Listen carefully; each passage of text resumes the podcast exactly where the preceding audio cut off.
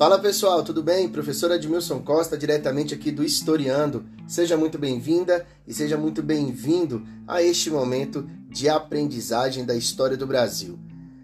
Em nosso podcast anterior, nós tratamos sobre a periodização do Brasil, certo? Então nós compreendemos o período, a noção, né, pelo menos, de período pré-histórico, pré-colonial, período colonial, período imperial e período republicano. Então, neste momento, nós vamos tratar daquilo que foi considerado pré-histórico, certo? Primeira coisa que nós precisamos compreender é que a escrita ela tem uma elevada importância para a história da humanidade. Por isso, até mesmo numa perspectiva também etnocêntrica, muitos historiadores, principalmente europeus, disseram que se um povo não tinha escrita, ele não tinha história. Logicamente, pessoal, isso é muito incorreto, tá? O Peter Burke vai falar que história é tudo aquilo que tem vestígio humano. Então, independente se escrevia ou não, se o homem estava lá produzindo alguma coisa, se o homem estava lá interagindo com o meio, de certa forma, ele estava também produzindo a história, beleza? Isso é muito importante. Ok, o correto seria chamar então de história ágrafa, né? Porque eram grupos que não escreviam, mas nós temos pinturas rupestres, nós temos estudos da arqueologia que conseguem trazer para nós informações importantíssimas acerca dessas épocas. Beleza, beleza? Bacana, bacana? Ok. Não é diferente então com a nossa história brasileira. Primeira coisa que nós precisamos lembrar: quando Pedro Álvares Cabral chega ao Brasil, os portugueses terão contatos com povos indígenas. Só para vocês terem uma ideia, nós teremos charrua, tucano, pano, cariri, aruac, G e tupi-guarani. Estes povos estavam divididos em nosso território atual do Brasil. Nós precisamos lembrar que parte do nosso território atual não era posse de Portugal naquele momento, por conta do Tratado de Tordesilhas, que não passava em, toda, em todo o território atual do Brasil. Beleza? Mas só para você compreender o que eu estou querendo te dizer, eu estou falando de povos indígenas, eu não estou falando de um índio, eu não estou falando é, de algo do senso comum que pensa que todo indígena é igual. Primeira coisa que nós também precisamos lembrar, galera, e é uma discussão muito recorrente, o próprio termo indígena não é um termo dado por eles. Né? O termo indígena foi dado pelos europeus.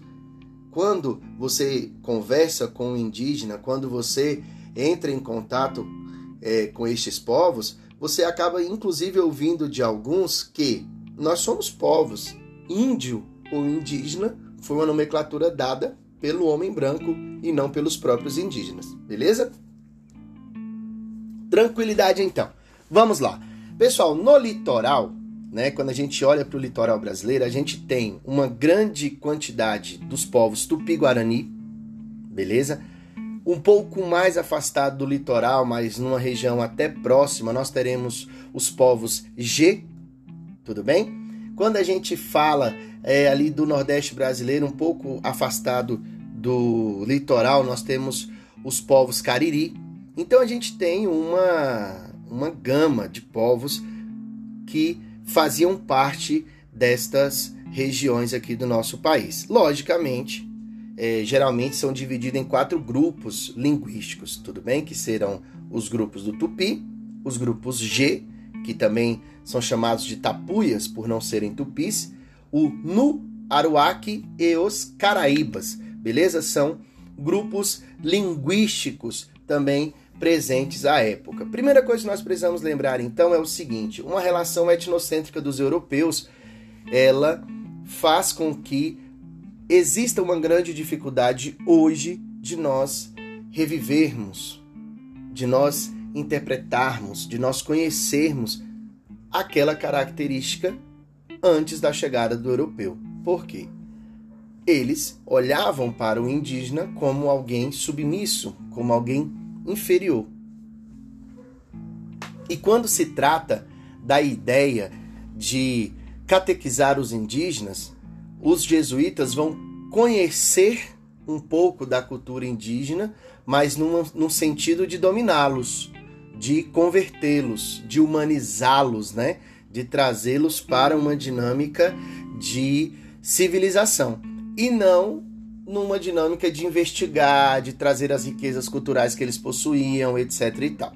OK. Quais são os pontos comuns destes povos que estavam aqui no Brasil antes da chegada dos europeus? Eram ágrafos, como eu falei para vocês, geralmente se encontravam em nações. Dentro das suas estruturas existiam tribos, aldeias, que dentro dessas aldeias também se encontravam os chefes.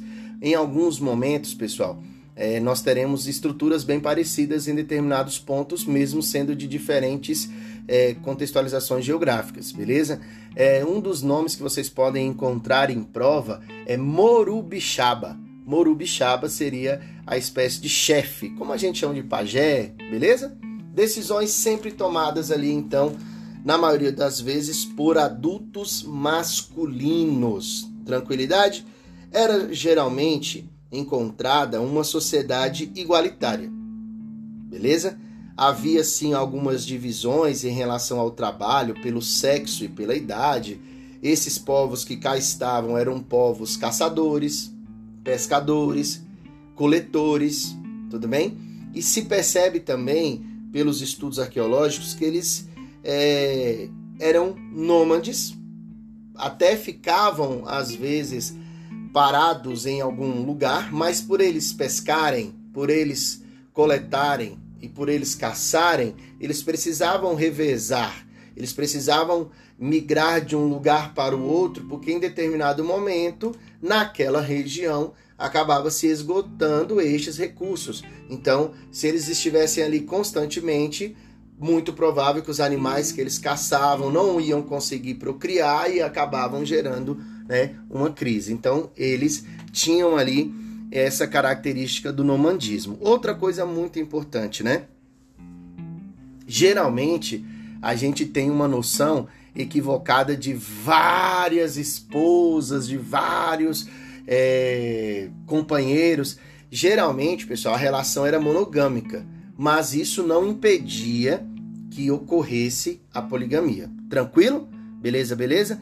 Algo muito importante também que assustou muito né, os portugueses foi a antropofagia. A antropofagia, comer carne humana, diferente do canibalismo, tá? Porque o canibalismo é quando você come para sobreviver, é quando você come para porque você não tem outra saída.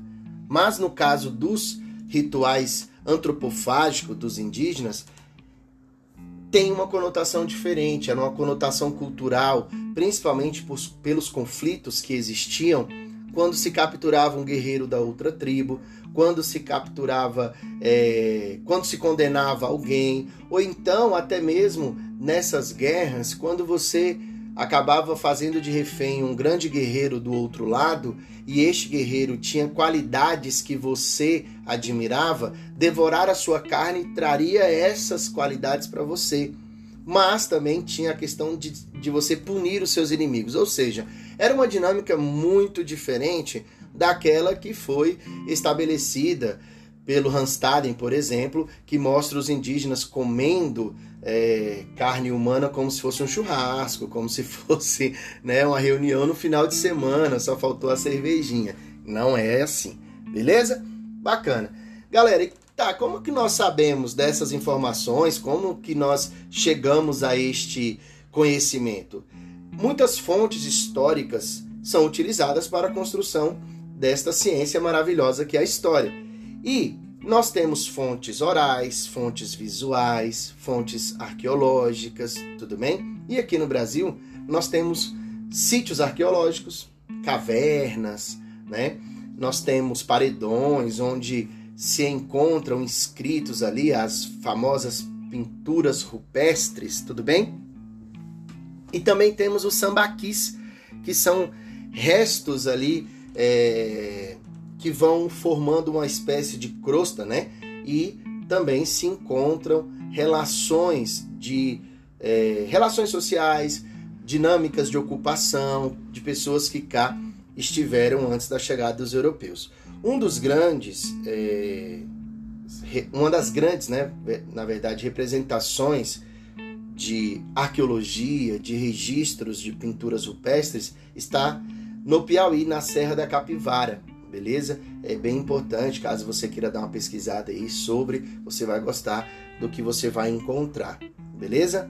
É, quando a gente fala da América, existem várias hipóteses de povoamento, tudo bem? Existe mais, uma mais recente, mas eu não vou falar dela porque em muitas provas elas, ela ainda não tem caído, tá? Porque ainda não há um consenso, né? Uma aceitação é, total dela. Mas geralmente nós temos três hipóteses de povoamento: asiática, a malaio-polinésia e a australiana, né? São as hipóteses que fazem com que se expliquem a chegada dos povos, né? Da, da do ser humano à América. Beleza? Bacana? Ok. Então é isso, pessoal. Nós estávamos organizados em vários povos de diferentes culturas, de diferentes manifestações. Eu quero trazer para vocês uma questão é, de prova da UFASCar que diz o seguinte: olha que legal isso. Para a história do Brasil compreende a existência de uma crescente variedade linguística, cultural e étnica, que acompanhou o crescimento demográfico das primeiras levas constituídas por poucas pessoas que chegaram à região até alcançar muitos milhões de habitantes. Vocês estão entendendo? Muitos milhões de habitantes na época da chegada da frota de Cabral. Então, pessoal, os portugueses que cá chegaram, eles eram ínfimos, perto da quantidade de indígenas que cá estavam. Porém, eles tinham pólvora, canhões, espingardas, cães, doenças. Tudo bem? Beleza. Logicamente, isso é, fez com que muitas, milhares de pessoas morressem no contato com essas novas realidades. Continuando a leitura.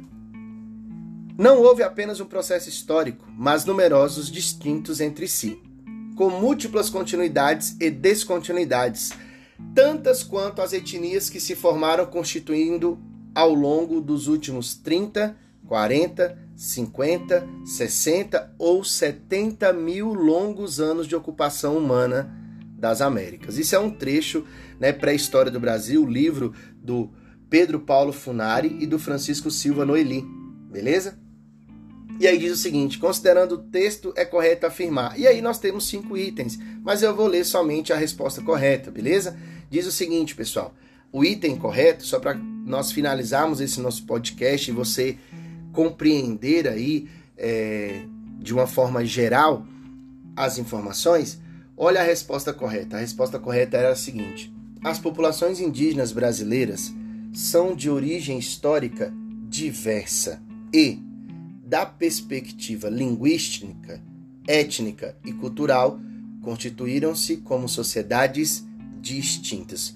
Lerei novamente. As populações indígenas brasileiras são de origem histórica diversa e da perspectiva linguística, étnica e cultural, constituíram-se como sociedades distintas, ou seja, os povos indígenas ou os povos que cá estavam antes da chegada dos europeus não são tudo a mesma coisa, beleza?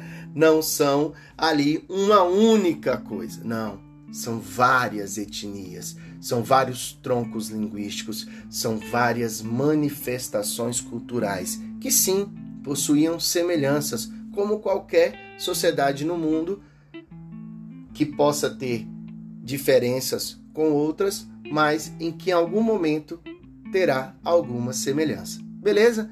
Galera, finalizo por aqui então este podcast sobre a pré-história do Brasil. Sigam-me lá no meu Instagram, professor Admilson Costa, e fiquem atentos que nós teremos aqui um programa completo de história do Brasil. Não se esqueçam, eu prometi e cumprirei. Beleza?